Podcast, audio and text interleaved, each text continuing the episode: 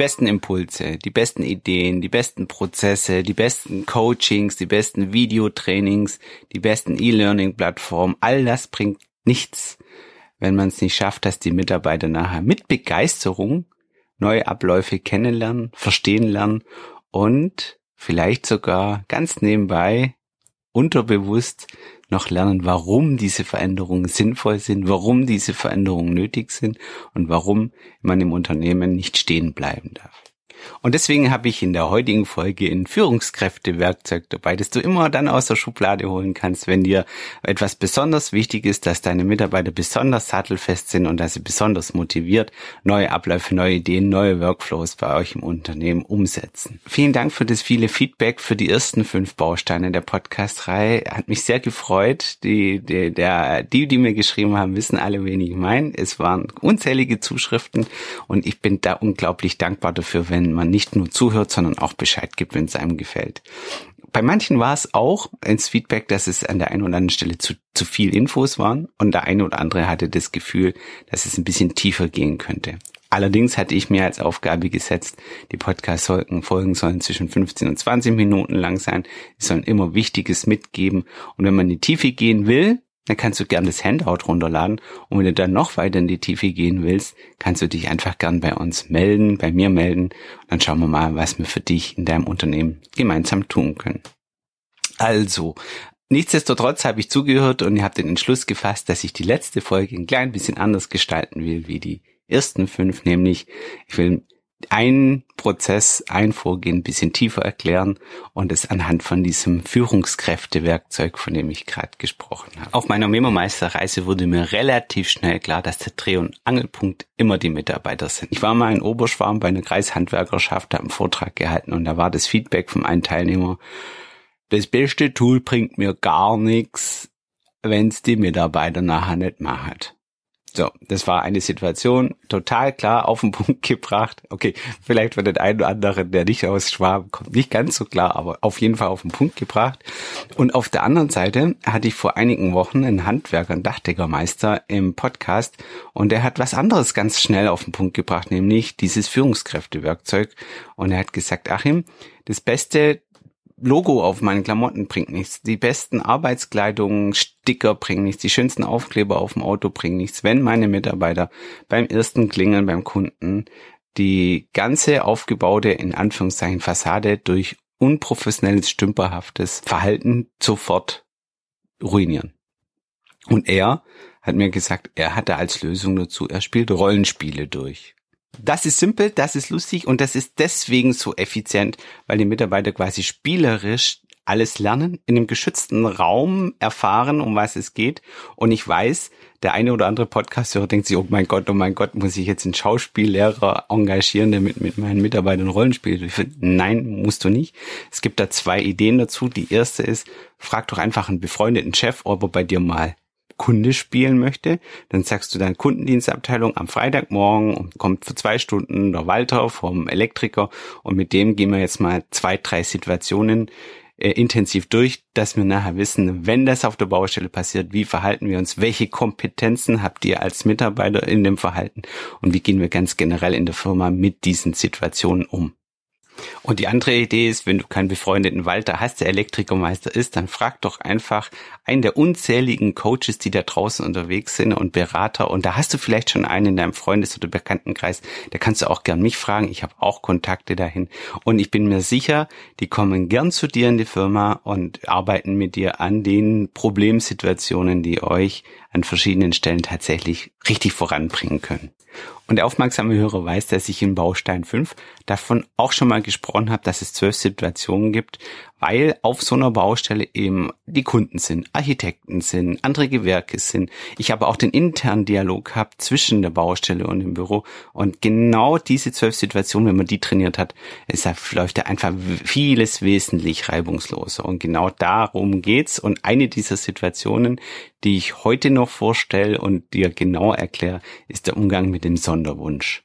Bevor wir aber da reingehen, habe ich noch eine kleine andere einen kleinen anderen Impuls für dich dabei.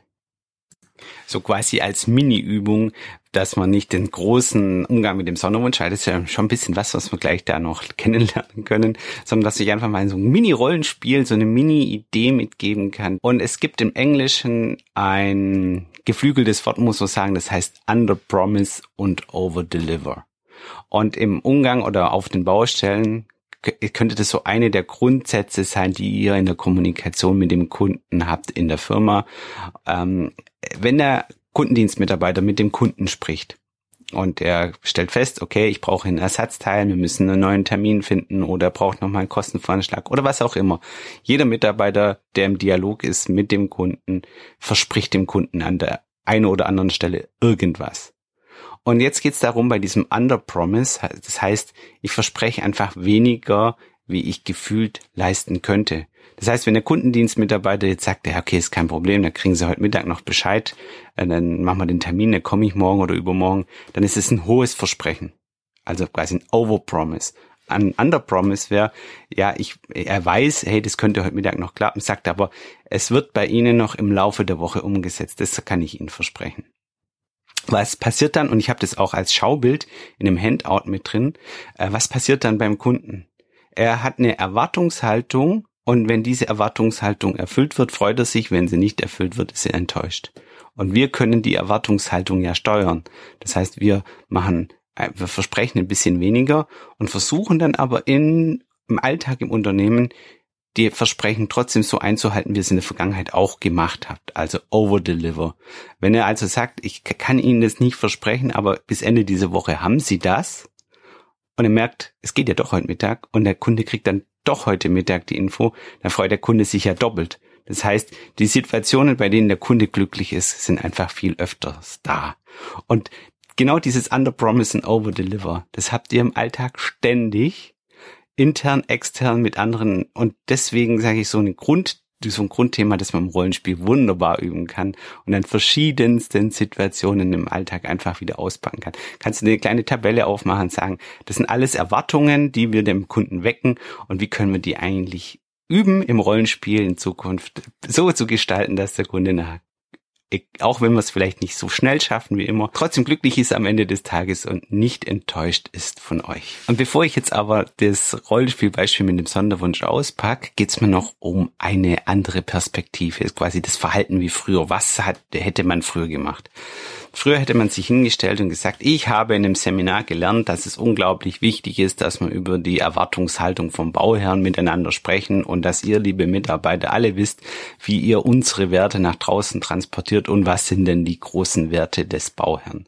Dann hätte man sich hingestellt und gesagt, wir wollen, wenn uns erstens jemand Vertrauen schenkt, dieses Vertrauen nicht enttäuschen. Das ist der erste Wert des Auftraggebers. Dann hättet ihr sagen können, der zweite Wert unserer Auftragsgeber ist, warum sie uns buchen und uns bevorzugen gegenüber dem Wettbewerb ist zum Beispiel, weil bekannt ist, dass wir die zuverlässigeren sind. Oder der dritte Wert wäre, weil die Kunden wissen, dass wir mitdenken, dass wenn wir auf der Baustelle sind es passiert was, dass wir gute Problemlöser sind und eben keine Ausredenerfinder.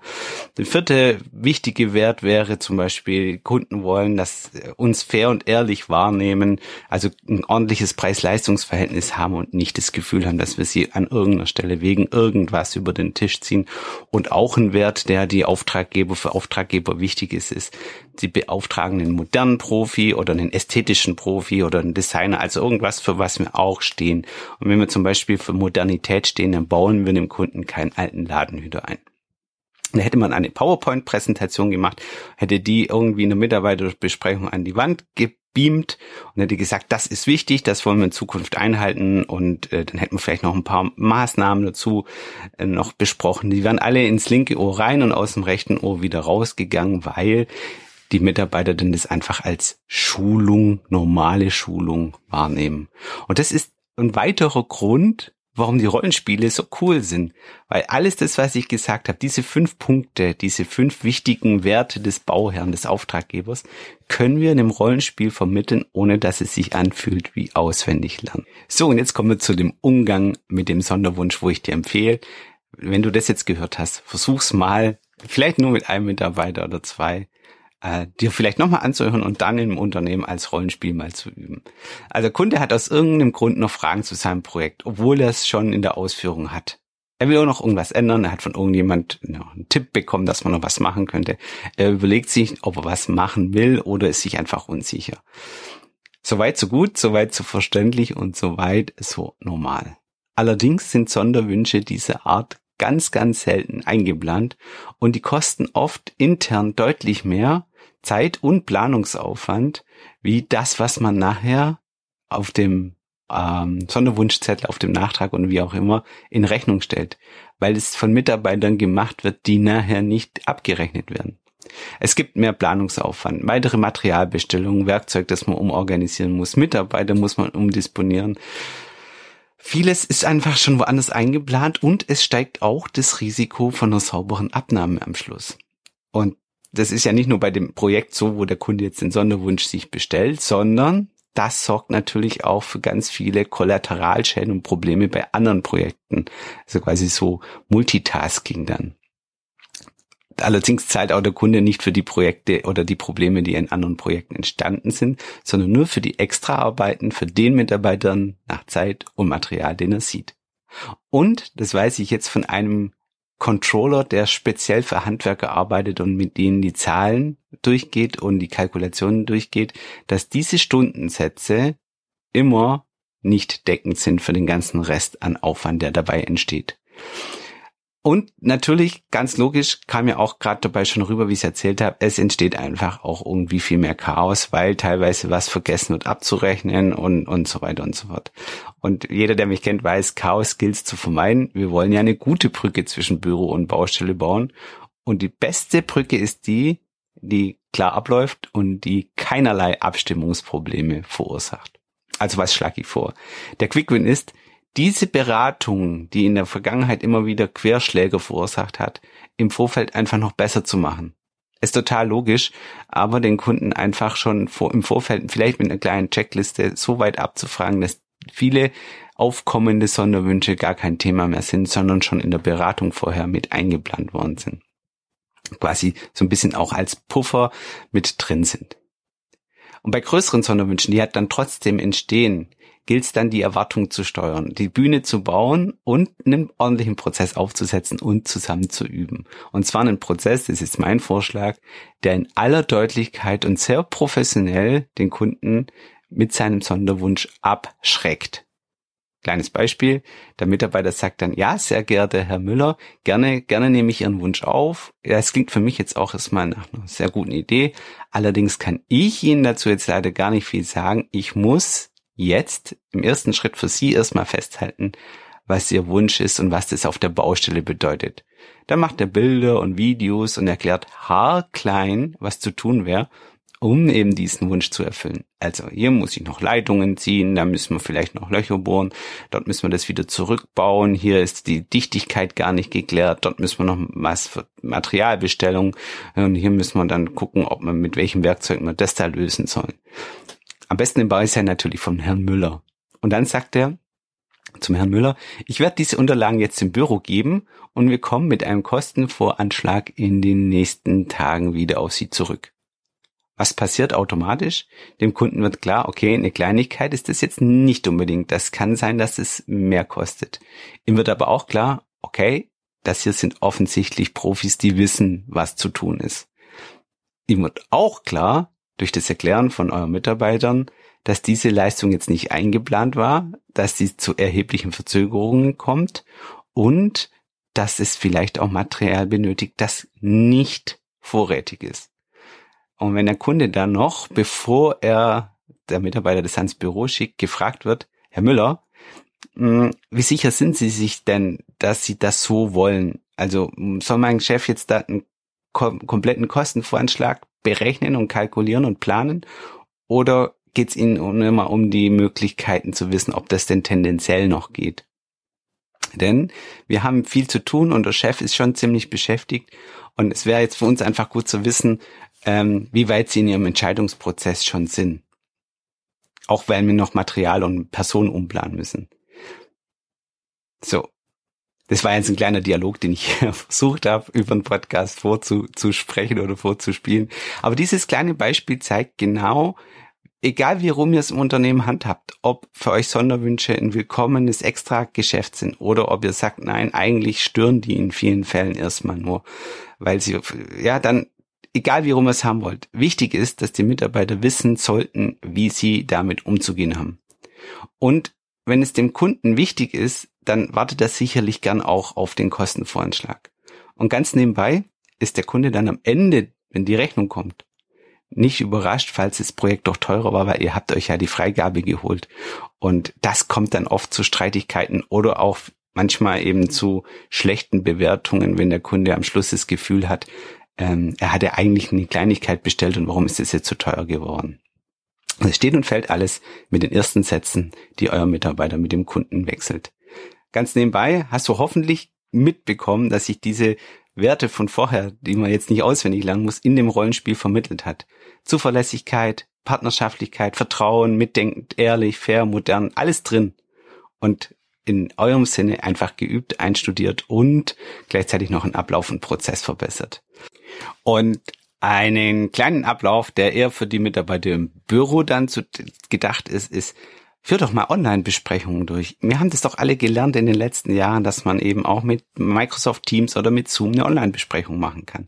Und wenn ihr eine ordentlich gepflegte Projektstruktur habt und die Infos von der Baustelle über eure eingeübten Situationen vorhanden sind, dann kann ich so einen Kostenvoranschlag dem Kunden auch in Teams oder in Zoom erklären. Dann mache ich mir einen Online-Kalender, wo mein mein Kunde sich dort einen Termin holt und dann sage ich, haben Sie mal eine Viertelstunde in den nächsten ein, zwei Tagen, ich möchte mit Ihnen gern Ihren Sonderwunsch durchgehen. Super simpel, super einfach, kostet nichts und spart euch unglaublich viel Fahrzeit und schafft Reputation und modernes Ansehen in eurer Kundschaft. Und an der Stelle möchte ich den Kreis schließen mit dem allerersten Baustein dieser sechsteiligen Podcast-Reihe wo, es, wo ich gesagt habe, es gibt vielerlei Informationen, viele, viele kleine Fehler, die im Alltag entstehen. Und man kann entweder sich entscheiden, dass man das immer wieder bei jedem Projekt wiederholt macht oder dass man Systeme baut, die das auflösen.